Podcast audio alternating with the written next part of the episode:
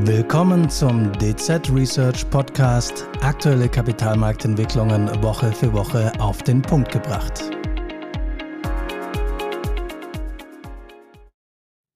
Mexiko und Brasilien, zwei Länder oder zwei Währungen, die gerne vom Finanzmarkt in einen Topf geworfen werden. Tatsächlich gibt es einige Gemeinsamkeiten, aber es gibt auch wichtige Unterschiede und das nicht nur in der Frage, ob man lieber Tequila oder Cachaça trinkt. Geldpolitisch haben beide Länder sich in den letzten Jahren sehr glaubwürdig gezeigt. Wie geht es jetzt weiter? Auch die Politik bleibt in beiden Ländern sehr spannend. Und über all diese Fragen und Themen werde ich heute mit meinem Kollegen Stefan Grotha sprechen. Mein Name ist Sonja Marten, Leiterin Research Devisen und Geldpolitik. Ja, Stefan, herzlich willkommen beim im Studio bei uns heute. Hallo. Zu Besuch aus Düsseldorf. Aber heute reden wir über Länder, die wesentlich weiter weg sind, nämlich Mexiko und Brasilien. Tequila oder Cachaça, Stefan? Ja, beides hochprozentige Dinge. Ich persönlich bevorzuge ja leicht verdünnte Varianten und da beim aus Brasilien den Caipirinha gegenüber dem Tequila Sunrise. Aber eigentlich wollen wir ja hier nicht über unsere Getränke Vorzüge äh, reden, sondern über Anleihen und Währungen. Und da gibt es eben sowohl in Mexiko als auch in Brasilien hochprozentiges. Sprich, die Leitzinsen sind dort auf einem sehr hohen Niveau. In Brasilien liegen sie bei 12,75 Prozent und in Mexiko bei 11,25 Prozent. Das strahlt natürlich dann auch auf die Anleiherenditen aus und dort können eben Anleiheeigner deutliche Rendite einstreichen. Hinzu kam dann gerade in diesem Jahr auch deutliche Währungsgewinne. Das ist dann die Sahne auf dem Kuchen. Also Mexiko ist mit fast 10% Kursgewinn gegenüber dem Euro äh, Tabellenerster in diesem Jahr von unseren Währungen und Brasilien mit etwa 6% der zweite. Also das ist dann schon sehr gut, wenn das dann zu den äh, üppigen äh, Renditen, zu den üppigen Coupons hinzukommt. Gut, das hört sich alles sehr verlockend an. Da kriegt ja wahrscheinlich so mancher Investor glänzende Augen. Aber hochprozentiges ist nicht alles. Das Beispiel Türkei warnt ja eher in dieser Hinsicht. Richtig, da äh, Türkei, da kommen dann die heftigen Währungsverluste dazu, 30 Prozent etwa in diesem Jahr. Da hilft dann auch ein hoher Coupon nichts. Und da kommt eben jetzt äh, die Inflationsrate ins Spiel.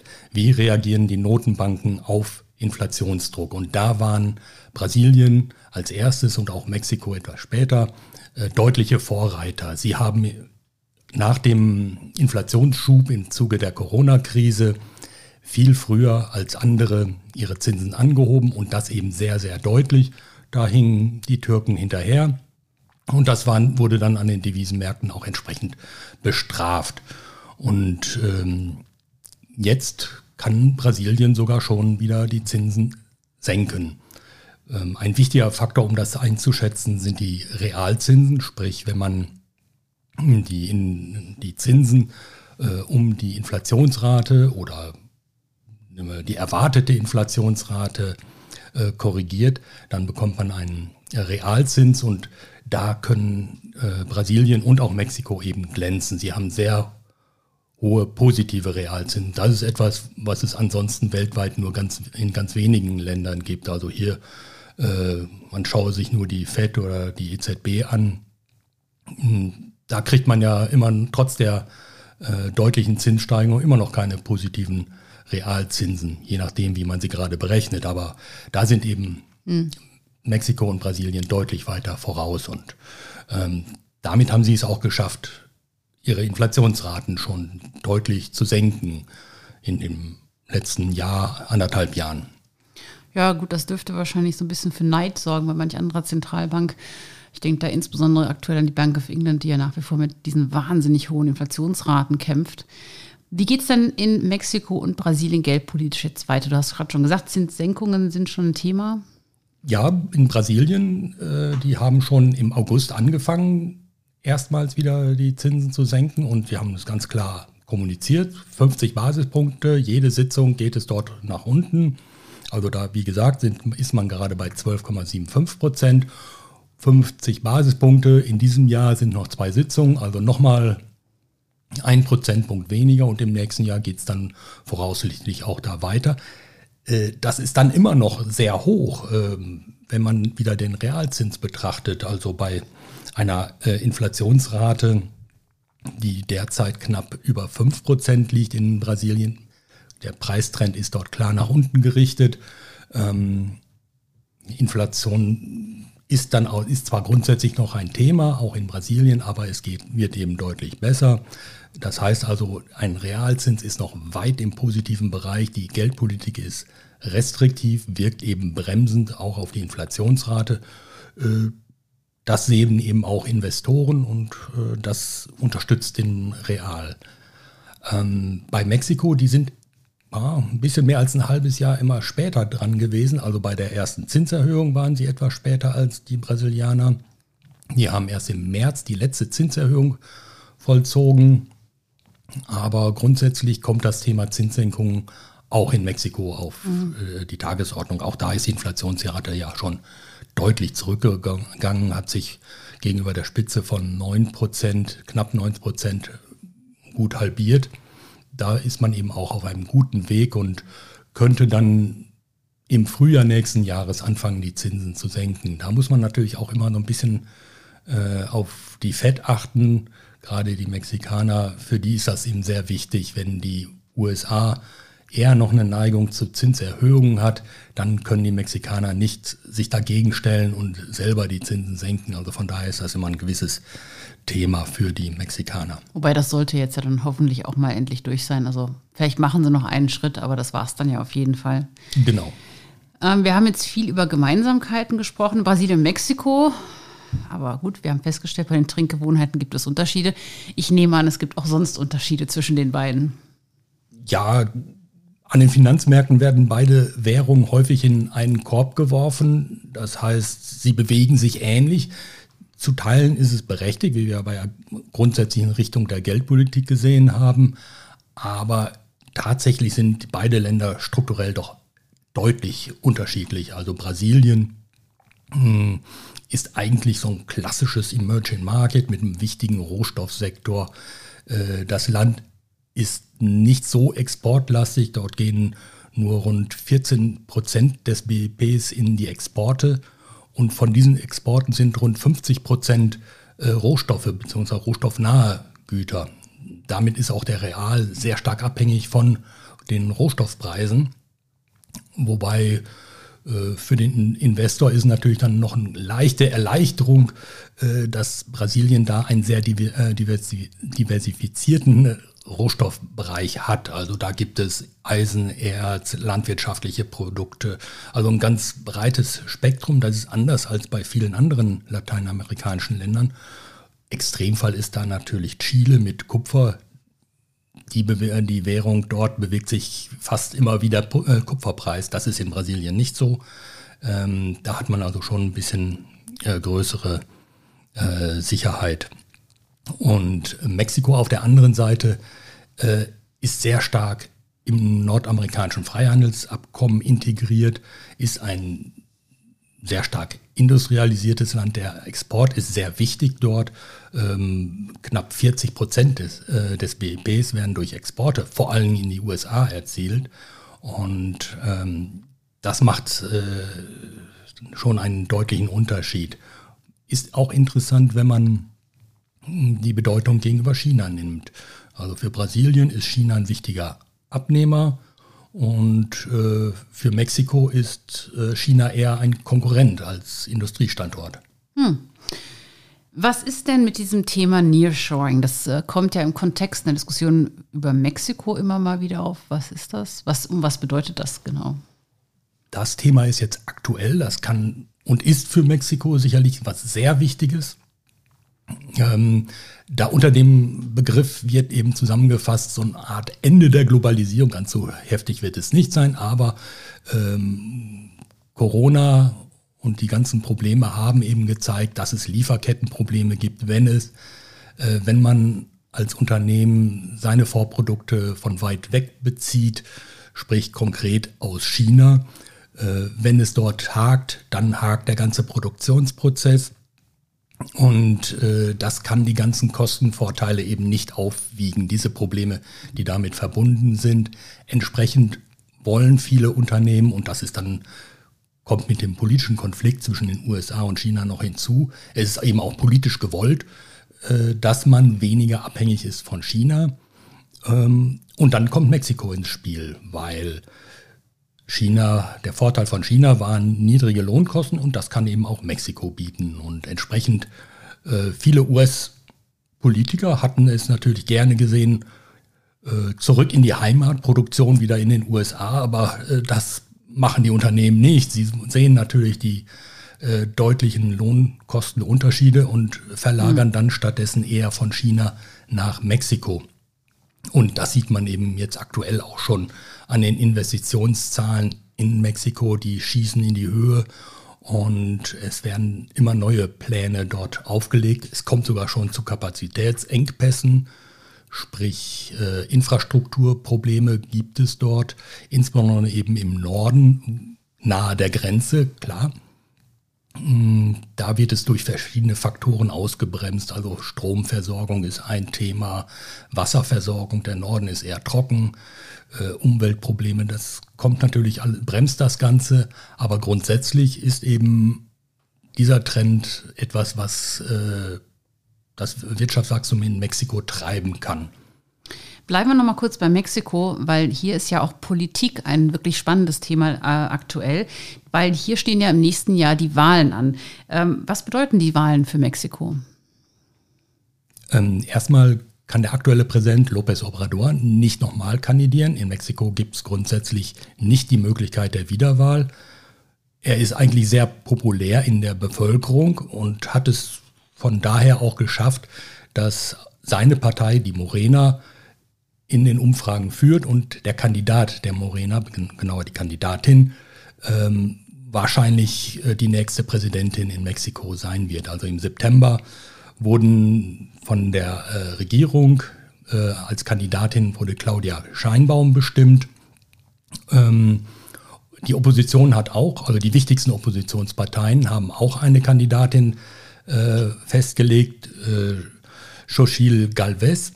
Mm, das wird eigentlich ganz interessant, weil beide Frauen haben äh, einen ganz anderen Hintergrund als jetzt andere Politiker. Also Frau Scheinbaum ist Physikerin äh, und war in ihrem früheren Leben auch an Studien zum Klimawandel beteiligt. Physikerin hatten wir doch in Deutschland auch schon, richtig? Hatten wir auch schon, ja. Also sie war jetzt unmittelbar bis vor kurzem Bürgermeisterin in Mexiko-Stadt. Ähm, und äh, da versprechen sich natürlich jetzt manche einen etwas anderen Politikstil, also gerade was so Klimawandel angeht. Hm, da ist López Obrador doch eher konservativ und eher dem Öl zugeneigt, sprich dem nationalen Ölunternehmen Pemex, wollte er immer wieder Gutes tun. Hm, und äh, ein bisschen hat er auch Photovoltaik, Windenergie, alles so ein bisschen ausgebremst. Also das läuft in Mexiko nicht ganz so, wie man sich das vielleicht äh, erhofft. Ähm, da gibt es also Chancen auf einen, einen Wandel, mh, hm, wenn Frau Scheinbaum dann im nächsten Jahr, Anfang Oktober, äh, das Amt übernimmt. Allerdings die Wahlen sind noch nicht gelaufen, also die finden Anfang Juni äh, erst statt.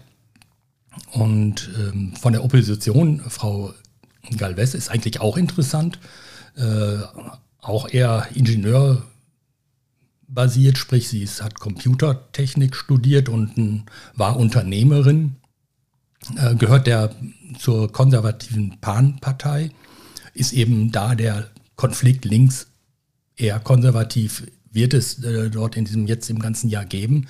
Das ist also spannend. In den Umfragen liegt, wie gesagt, Frau Scheinbaum klar vorne, weil sie eben auf die Unterstützung von López Obrador setzen kann. Und der setzt sein ganzes Gewicht eben auch äh, in den Wahlkampf hinein und äh, versucht sie äh, nach vorne zu bringen. Das gelingt vermutlich auch. Ähm, ja, die Politik von López Obrador, wenn man die jetzt äh, zurück betrachtet, er hat also einiges richtig gemacht, aber auch deuten viele verärgert. Also gerade im Unternehmenssektor gibt es viele Probleme. Er bevorzugt die staatlichen Unternehmen, an erster Stelle natürlich Pemex, wie gesagt, im Ölsektor, dann auch den staatlichen Elektroversorger. Äh, er hat so ein paar ausländische Investoren äh, ja, verärgert und herausgedrängt. Das hat zum Beispiel Iberdrola dazu bewogen, die Mexiko-Anteile an den Staat zurückzuverkaufen. Und äh, das führt dann eben auch dazu, wie ich gesagt, dass äh, so Initiativen im Bereich erneuerbare Energie so ein bisschen ausgebremst äh, wurden, weil López Obrador da eher auf äh, herkömmliche, traditionelle äh, Erzeugung Wert legt. Na gut, das könnte sich ja dann vielleicht im kommenden Jahr ändern.